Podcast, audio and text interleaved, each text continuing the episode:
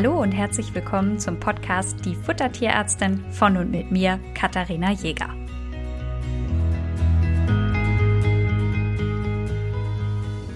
Willkommen zu der aktuellen Folge. Ich habe mir mal wieder Verstärkung geholt und zwar habe ich mir Verena eingeladen. Denn Verena backt ganz fleißig für ihre Aussie-Hündin Faye. Und die hat mir gerade erzählt im Vorgespräch, dass Faye genau wie meine eigenen Hündin auch fünf Jahre alt ist. Es ist eine Aussie-Hündin und sie hat einen Instagram-Account, den ich euch selbstverständlich verlinke. Und dort könnt ihr einfach mal Ausschau halten. Sie erstellt dort ganz, ganz viele Backrezepte. Die könnt ihr nachbacken, euch inspirieren lassen. Es sieht immer sehr lecker aus. Ähm, wer jetzt so in der Weihnachtszeit mal durch ihren Feed scrollt, wird auch so Plättchen sehen, wo ich kurz überlege, würde ich da selber rein beißen wollen. Also es sieht sehr, sehr appetitlich aus. Verena, schön, dass du da bist. Ja, hallo Katharina, danke, dass ich da sein darf.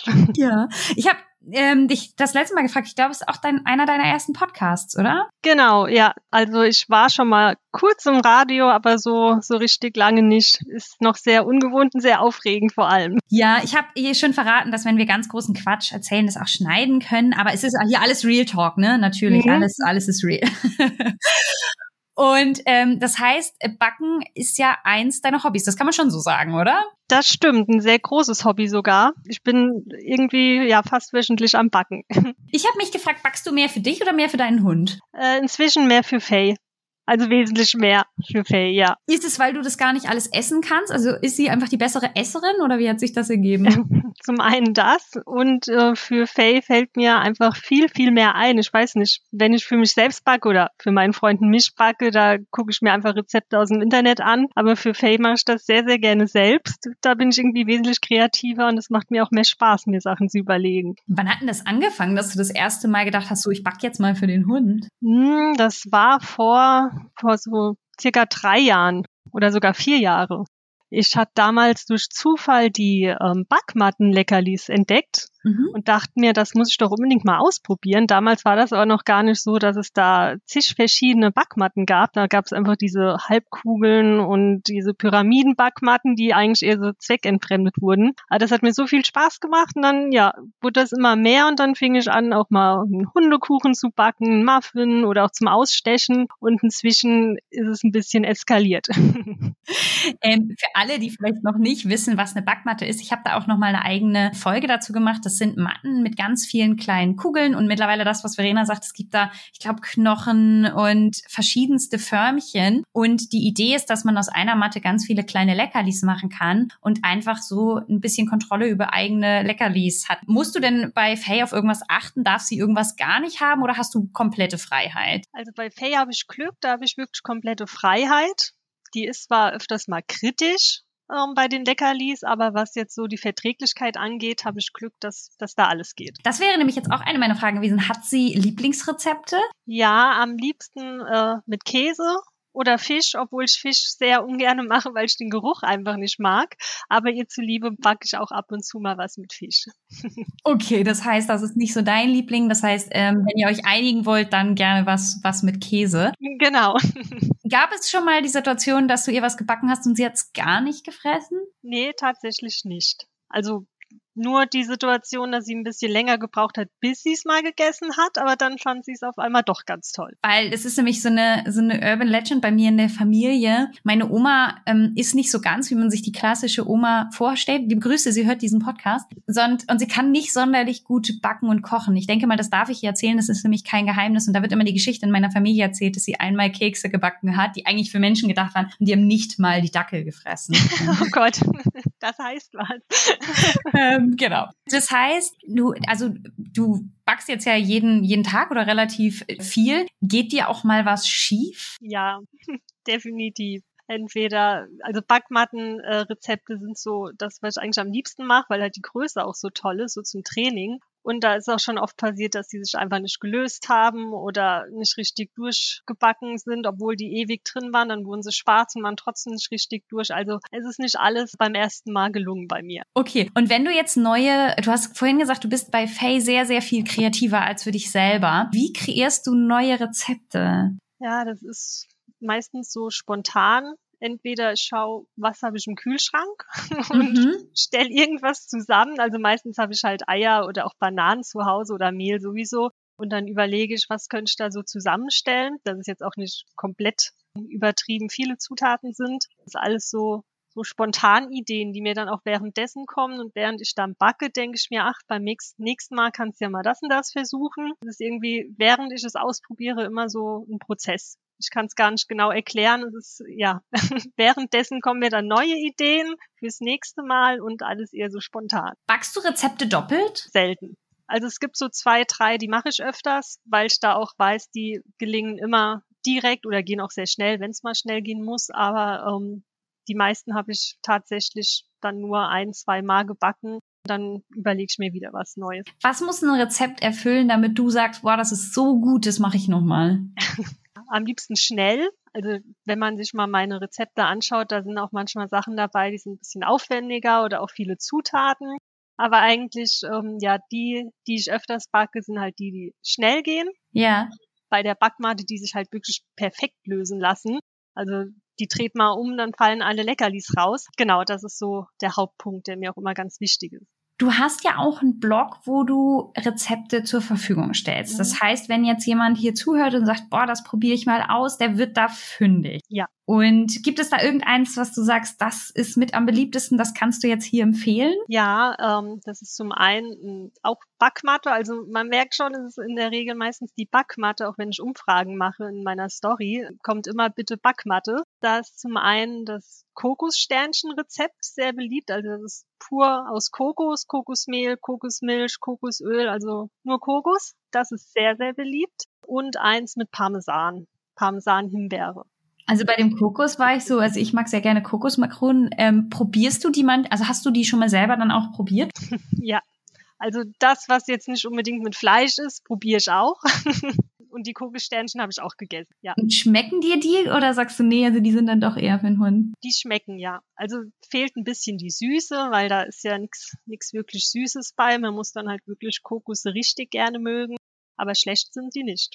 Okay. Du hast mir im Vorfeld erzählt, dass du ja äh, auf deinem Instagram-Kanal sehr aktiv bist und dort immer wieder sehr ähnliche Fragen bekommst. Und insofern wollen wir heute über diese Best-of mal ein bisschen sprechen. Und zwar ist wohl das Thema Mehl eins der heiß diskutiertesten, wenn es um das Thema Backen geht. Da spielt natürlich auch das Getreide ein, also das, das Thema Getreide ein nicht unerheblichen Rolle, weil ich glaube, dass die meisten Mehl einfach auch mit Getreide assoziieren. Wobei man sagen muss, Mehl ist in erster Linie einfach etwas, was gemahlenes. Und ihr könnt nicht nur Getreide mahlen, ihr könnt alles Mögliche mahlen. Das heißt, eigentlich ist der Begriff Mehl sehr viel weiter gefasst, als es nur Getreide ist. Wer meinen Podcast schon gehört hat, der weiß ganz genau, dass ich auch nichts dagegen habe, Hunden Getreide anzubieten. Das heißt, ich finde es auch gar nicht schlimm, wenn ich jetzt ein Getreidemehl verwende. Wie handhabst du denn das in deinen Rezepten? Welche Mehle kommen bei dir zum Einsatz?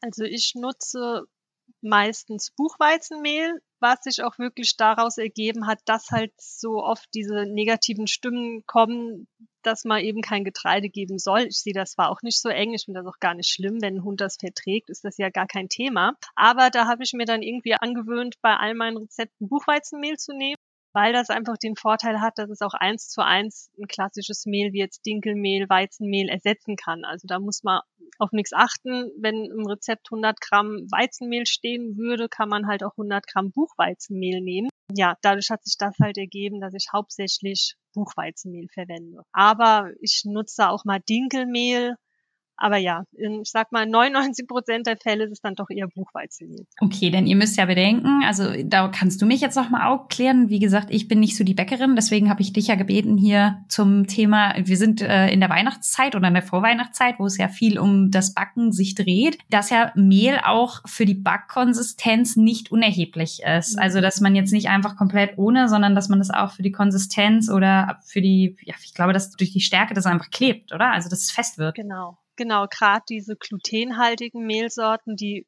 sorgen halt dafür, dass, ähm, dass das Gebäck richtig griffig wird, aber auch fluffig, dass das nicht einfach nur irgendeine zusammengepappte Pansche, sage ich mal, ist. Dafür ist halt vor allem glutenhaltiges Mehl ganz gut, weil es dann halt richtig fluffig wird, locker. Wenn man dann aber eben sagt, nee, ich mag's halt einfach nicht, ist Buchweizenmehl halt wirklich eine super Alternative, auch wenn das jetzt kein Gluten enthält, macht es eigentlich im Prinzip genau dasselbe wie jede andere Mehlsorte. Ich finde das Schöne daran zu backen, und das ist auch einer der Gründe, warum ich das manchmal empfehle in bestimmten Erkrankungsfällen, ist ja, dass jeder die Zutat selber auswählen kann. Das heißt, wenn ihr einen Weizenmehl im Schrank stehen habt, dann könnt ihr das sehr gerne verwenden. Eine Glutenunverträglichkeit ist ausschließlich beim Irisetta beschrieben und es gibt eine ja Gluten-Zusammenhang, der beim Border Terrier diskutiert wird. Alle anderen weil man das ja immer mal wieder hört, ja, mein Hund ist glutenunverträglich. Das kommt beim Hund in der Art und Weise nicht vor. Wenn ihr aber natürlich wisst, euer Hund verträgt kein Weizen, dann nehmt ihr ein anderes Mehl. Und das ist ja das Schöne, dass ihr für euer Produkt das Mehl nehmen könnt, was für euch passt. Jetzt hast du eben gesagt, wenn man ein anderes Mehl nimmt, muss man ein bisschen was ersetzen. Was ist denn jetzt zum Beispiel mit, mit Mandelmehl? Wenn ich das jetzt nehmen möchte und ich möchte ein Rezept machen, was du ursprünglich mit Buchweizen gemacht hast, was muss ich dann berücksichtigen? Genau, also gerade Mandelmehl, das saugt etwas mehr Flüssigkeit, dass man normalerweise auch empfiehlt, nicht komplett das eigentliche Mehl durch halt Mandelmehl jetzt auszutauschen. Wenn man aber sagt, ich möchte halt dann wirklich nur das Mandelmehl verwenden, dass man dann halt wirklich die Flüssigkeitsmenge erhöht. Da gibt's jetzt auch keine genauen Richtlinien. Ich mache das immer nach Gefühl. Ich weiß ja, wie der Teig ungefähr sein soll. Jetzt ähm, bei einem Kuchenteig, dass das nicht zu fest wird, also gebe ich mehr Flüssigkeit hinzu, dass er dann auch wirklich ähm, etwas flüssiger wird. Das mache ich dann nach Gefühl. Aber bei dem Austausch von Mehlen muss man dann meistens eben darauf achten, dass man in den meisten Fällen mehr Flüssigkeit hinzugeben muss. Aber auch das klappt. Okay, also ihr seid frei, ihr seid eure eigenen Bäckermeister, probiert das ein bisschen aus, was für euch funktioniert und welches Mehl ihr gerne verwenden wollt. Jetzt ist ja noch ein Thema, dass manche ja gar nicht unbedingt backen wollen, sondern da so ein bisschen mit der Nase drauf gestoßen werden, weil sie backen müssen, weil ihr Hund nur ganz wenig verträgt. Ne? Also auch das ist natürlich ein Teil dessen, was einfach Realität ist, dass viele Hunde Allergiker sind, nicht viele Zutaten vertragen und da möchte man ja möglichst wenig Komponenten in einem, in einer Geschichte haben. Denn ihr müsst euch überlegen, alles, was in einem Leckerli enthalten ist, ist ja potenziell Allergie auslösend. Das heißt, ich möchte ganz kurze Zutatenlisten haben. Und was natürlich das Schöne ist, wenn ihr das Rezept mitbestimmt, bestimmt ihr natürlich auch einfach, welche Zutaten euer Hund oder eure Katze auch, wenn ihr für die auch backen wollt, gut verträgt. Was wäre denn das Rezept mit den wenigsten Zutaten, was gut funktioniert? Das Rezept mit den wenigsten Zutaten ist eigentlich, ja, eigentlich auch ein sehr bekanntes, einfach äh, Käse und Eier. Nur ist dann halt wieder die Frage, verträgt der Hund Eier, äh, verträgt der Hund äh, das Milchprodukt?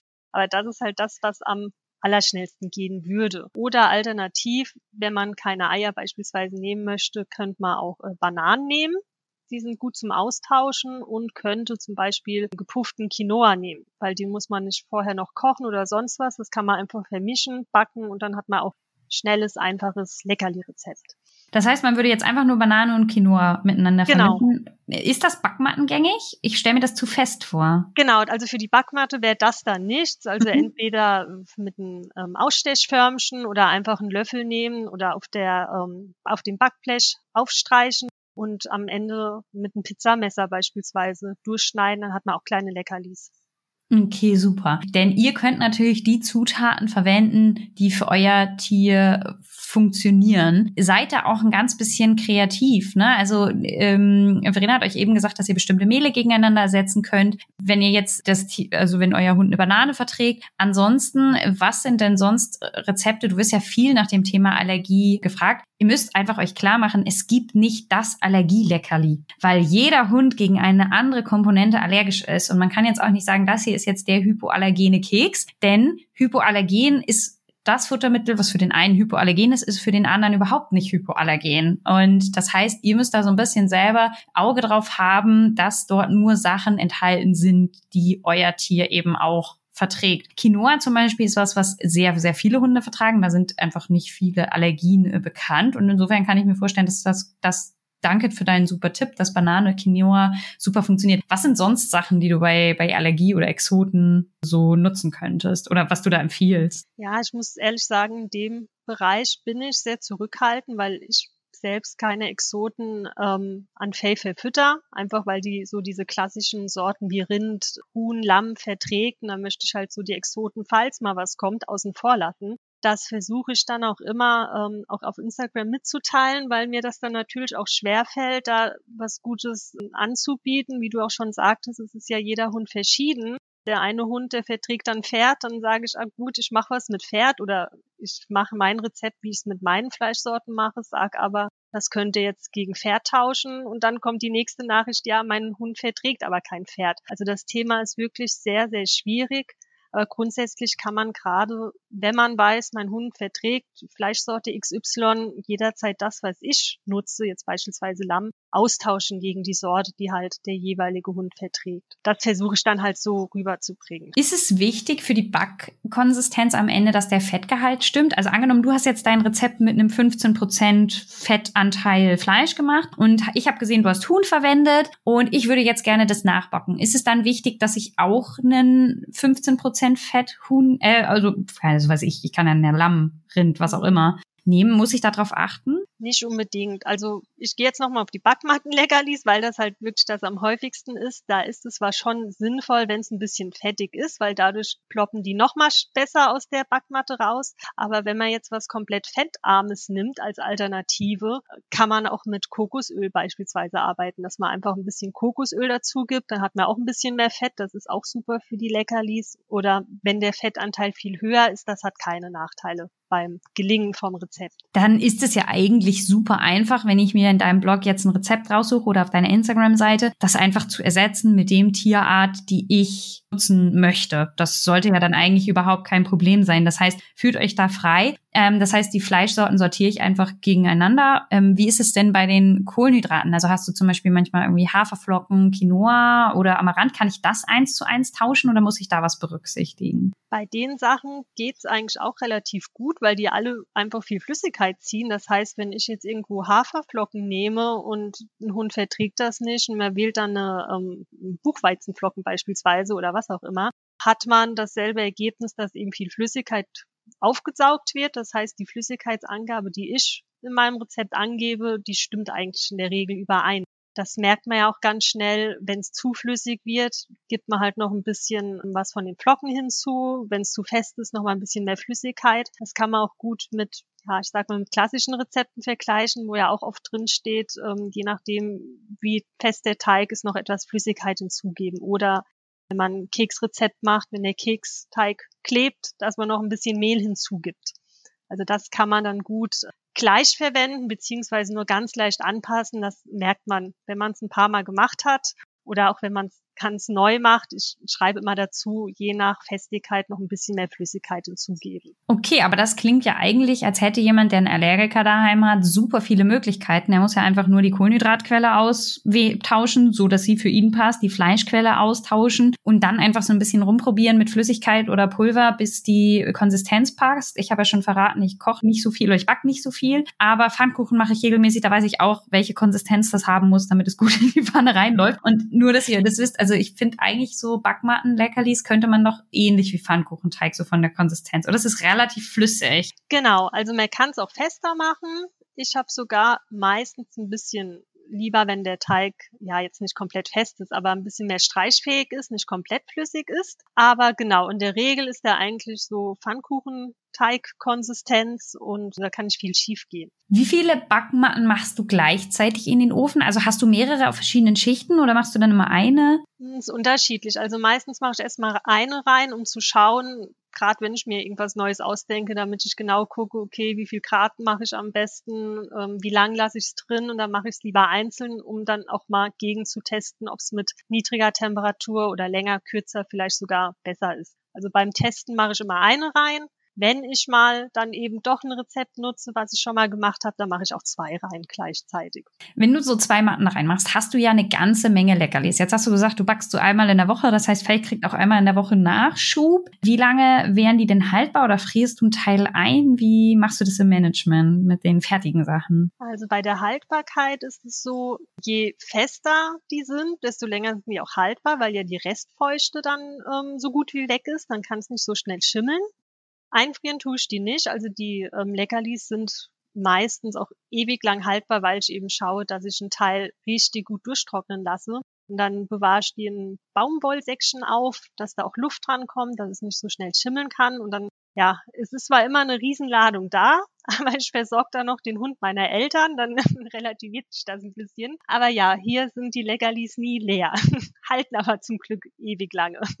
Okay, das heißt, wenn ich die jetzt in so, so einem Säckchen aufbewahre, dann kann ich die auch mal ein paar Tage äh, aufbewahren. Du hast eben gesagt, du trocknest die durch. Hast du dann Dörrautomaten? Trocknest du das noch im Backofen nach? Wie kann ich mir das vorstellen? Genau, also ist beides möglich. Ich habe zwar auch einen Dörrautomaten, aber nur einen ganz kleinen. Den nutze ich eigentlich nur, wenn ich wirklich mal so Leckerlis aus dem Dörrautomaten mache. Ansonsten mache ich das im Ofen. Stelle die dann auf 70 Grad ein, mache einen ähm, Kochlöffel zwischen die Tür, damit noch ein bisschen da diese Feuchtigkeit entweichen kann und dann dürfen die da trocknen. Okay, also wie gesagt, ich bin nicht so die Bäckerin und vielleicht der, die ein oder andere nicht. Und wir haben jetzt ganz viel über die Allergiker gesprochen und manche sind dann eben, auch wenn sie jetzt äh, vielleicht nicht die größten Bäckerinnen sind, dazu motiviert, das mal auszuprobieren und ich glaube, dass das kriegt ihr auch hin. Jetzt ist es ja so, dass manche Tiere auch Eier zum Beispiel nicht, nicht vertragen. Was kann man da machen, wenn du jetzt in einem Rezept, also ich habe jetzt bei dir mein Traumrezept gefunden, alles passt. Ich finde, sag, ja, das ist super, das möchte ich unbedingt nachmachen, aber da ist ein Ei drin und das verträgt mein Hund jetzt nicht. Ähm, kann ich das irgendwie ersetzen? Ja, das geht. Also es gibt viele Möglichkeiten, Eier zu ersetzen. Ich habe so meine Favoriten, entweder Bananen, damit klappt das bei mir super. Eine Banane ersetzt ja so circa zwei Eier. Das mache ich sehr gerne, dass ich die Banane einfach mit der Gabel zerdrücke, dass das ein feiner Brei wird. Dann wird das im Teig untergehoben und dann klappt das super. Und was ich auch gerne nutze, sind ähm, gemahlene Chiasamen. Also die normalen Chiasamen, die gebe ich kurz in den Mixer, dass die fein gemahlen sind. Und dann nehme ich ähm, so zwei Esslöffel und dann noch drei Esslöffel Wasser, lasse das etwas quellen und gebe das dann in den Teig. Also mit den beiden Varianten komme ich am besten klar. Jetzt hat ja aber Faye gar keine Allergien. Das heißt, du machst dann Eiersatz, wenn keine Eier mehr im Kühlschrank sind? Oder ist das auch ja so in Richtung vegan, vegetarische Entscheidung sozusagen? Beides. Also klar, auch wenn wir die Eier lesen, gehe ich dann auf den Eiersatz. Ich mache es aber auch, auch teilweise, weil ich oft nach Alternativen gefragt werde. Und man kann sich zwar im Internet eine Liste anschauen, was man als Eiersatz nehmen kann. Nur muss ich es halt immer selbst ausprobieren. Also das ist auch so ein Mitgrund, da ich eben gefragt werde, was kann man denn als Alternative nutzen? Probiere es einfach aus. Also jetzt nicht zwingend, dass ich sage, ach, das muss auf jeden Fall vegan oder vegetarisch sein, mhm. sondern in erster Linie wirklich, weil ich eben danach gefragt werde und dann möchte ich da auch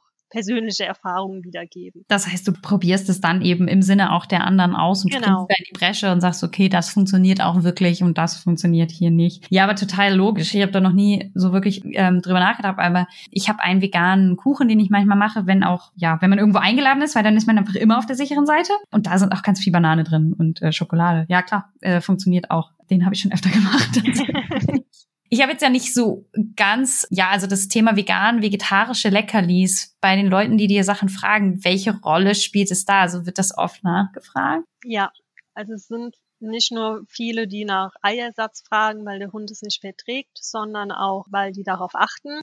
Der Hauptgrund ist, da ja im normalen Futter, in der normalen Futteration das Fleisch drin ist, möchten die bei den Leckerlis dann auch Alternativen haben, gerade beim Training, weil die dann auch immer Angst haben, dass vielleicht dann doch zu viel tierisches Eiweiß ähm, in, im Hund landet. Mhm. Und das sind so die Gründe, weshalb viele auch nach veganen Leckerlis fragen. Für mich ist es übrigens immer für Leber- und Nierenpatienten eine super Alternative, weil die natürlich Protein und Phosphor restriktiv gefüttert werden müssen. Das heißt, die dürfen einfach gar nicht so viel Protein, nicht so viel Phosphor bekommen. Und da sind vegetarische und vegane Leckerlis auch eine super Variante. Und tatsächlich, wenn ich einen Nierenpatienten oder einen Leberpatienten beraten habe, dann schicke ich auch gerne immer ein Backmattenrezept mit, dass das einmal ausprobiert werden kann, dass die Leute trotzdem was ausprobieren können. Und das ist ganz wichtig. Nur weil euer Tier keine Erkrank also eine Erkrankung hat, müsst ihr nicht unbedingt auf Leckerlis oder Snacks oder Keks oder irgendwas verzichten, sondern es ist möglich, ihr habt es gehört, ihr habt so viele Möglichkeiten, wenn ihr selber backt oder kocht, da auch ganz viel für euer Tier zu machen. Und für einige Tiere kann dann eben auch ein veganer oder ein vegetarischer Snack eine echte Alternative sein und man auf nichts verzichten muss. Und du hast ja selber gesagt, die mit Käse, gut, muss man dann schauen, ob die Milchprodukte vertragen werden, aber die sind bei Feya offenbar ganz hoch im, im Kurs und die würden ja auch unter vegetarische Alternative dann eben fallen. Ja, und die schmecken auch mir. das als Tipp. Käseleckerlis bieten sich gut an, äh, mit dem Hund zu teilen. Ich glaube, ich würde mir noch einen guten Dip dazu machen, wenn die so ja, genau. sind, so als Cracker. Ja, warum nicht? Man kann das ja mal nächstes Mal ausprobieren und allen anbieten. Gibt es noch ein Thema, was die Leute auf deinem Blog oder in deinem Instagram bewegt zum Thema Backen? Also so Sachen, die du immer wieder gefragt wirst. Ähm, ja, eigentlich das, was wir besprochen haben. Eiersatz, Austausch von Mehlsorten, dann Alternativen, was kann ich machen, wenn das und das nicht vertragen wird. Also das sind wirklich diese Hauptpunkte. Alles andere kommt immer mal vereinzelt vor. Also das ist jetzt nichts, wo da dauerhaft jeden brennt interessiert. Mhm. Aber ja, das sind so die Hauptpunkte. Aber das ist ja klasse von dir, dass du dann auch, wenn jemand sagt, hier, das und das funktioniert nicht oder das möchte ich nicht, dass du dann einfach auch sagst, okay, wir probieren das jetzt einfach und dann gucke ich mal, was, was passiert. Was glaubst du, wie viele Rezepte hast du jetzt insgesamt ausprobiert? Weißt du das? Boah, das sind schon, hm, bestimmt 100 verschiedene, wenn nicht sogar noch mehr. Also ich müsste eigentlich von meiner Anzahl an Postings auf Instagram schauen, weil da könnte man so ungefähr dran ablesen, wie viel Rezepte ich dann ausprobiert habe.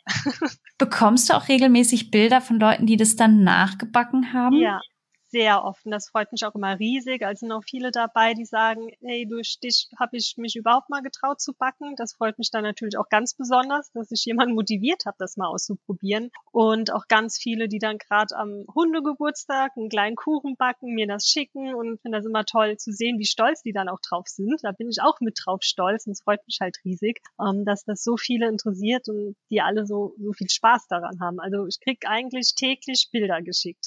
Oh, das ist irgendwie echt echt schön. Also, weil das einfach auch irgendwie so, ja, so ein, so ein Miteinander und man hat dann was gemacht und was geschaffen. Also ich kann euch nur motivieren, das auch mal auszuprobieren. Jetzt hast du vorhin von so eher exotischeren Zutaten gesprochen, wie, wie Chiasamen und so. Du hast auch eine Liste, falls jetzt jemand sagt, er möchte das gerne ausprobieren, wo du solche Sachen gesammelt hast, richtig? Ja, das habe ich auch.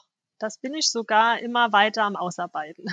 Okay, das ist ein Link und den packe ich euch jetzt einfach mal in die in die Show Notes. Das heißt, wenn ihr im Blog von Verena was gefunden habt, was ihr nachbacken wollt und ihr braucht noch irgendwas, könnt ihr da in der Liste schauen. Da ist dann alles äh, zusammengesammelt. Das heißt, ich wollte jetzt noch mal so wissen, Backutensilien, um jetzt loszulegen. Du hast vorhin gesagt, naja, man streicht das dann einfach aus der Backmatte aus und dann schneidet man das klein. Also eigentlich braucht man überhaupt kein Equipment. Klar, die Backmatte lassen wir jetzt mal außen vor, aber das klang so, als könnte man auch mit nichts loslegen. Das stimmt. Also klar, Backmatte macht es einfacher, aber theoretisch kann man wirklich hingehen, den Teig auf dem Backblech mit Backpapier ausstreichen, schön glatt streichen, einmal backen und dann eben mit einem Messer oder Pizzaschneider oder, oder was auch immer kleine Leckerlis schneiden. Habe ich auch schon ausprobiert. Also das klappt auf jeden Fall. Sieht dann nicht so schön aus wie aus der Backmatte, aber dem Hund ist es ja letztendlich, letztendlich egal.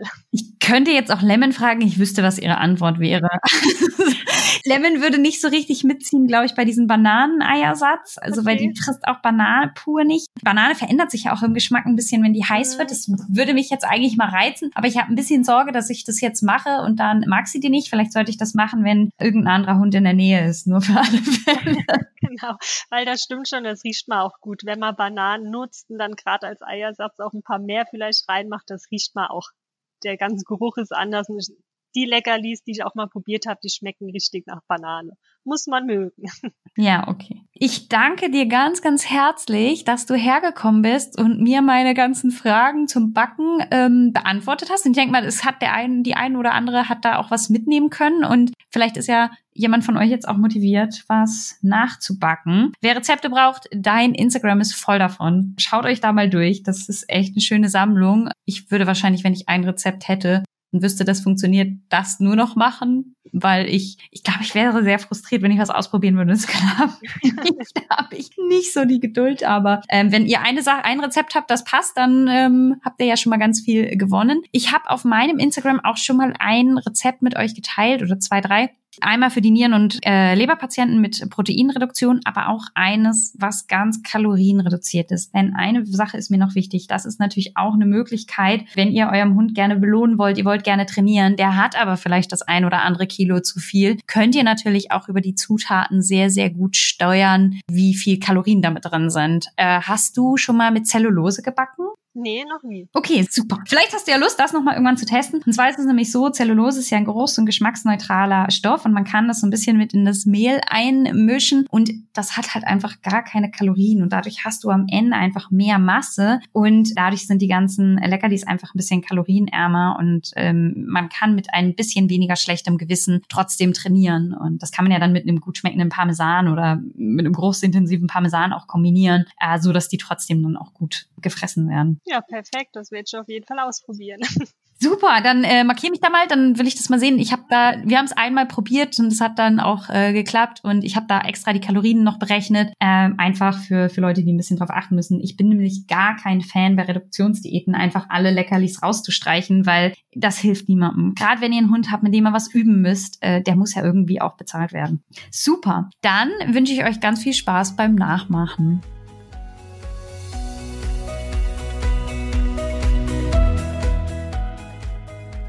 Ihr wünscht euch noch mehr Fakten zum Thema Ernährung für Hund und Katze? Schaut doch gerne bei Instagram bei uns vorbei, die Futtertierärztin.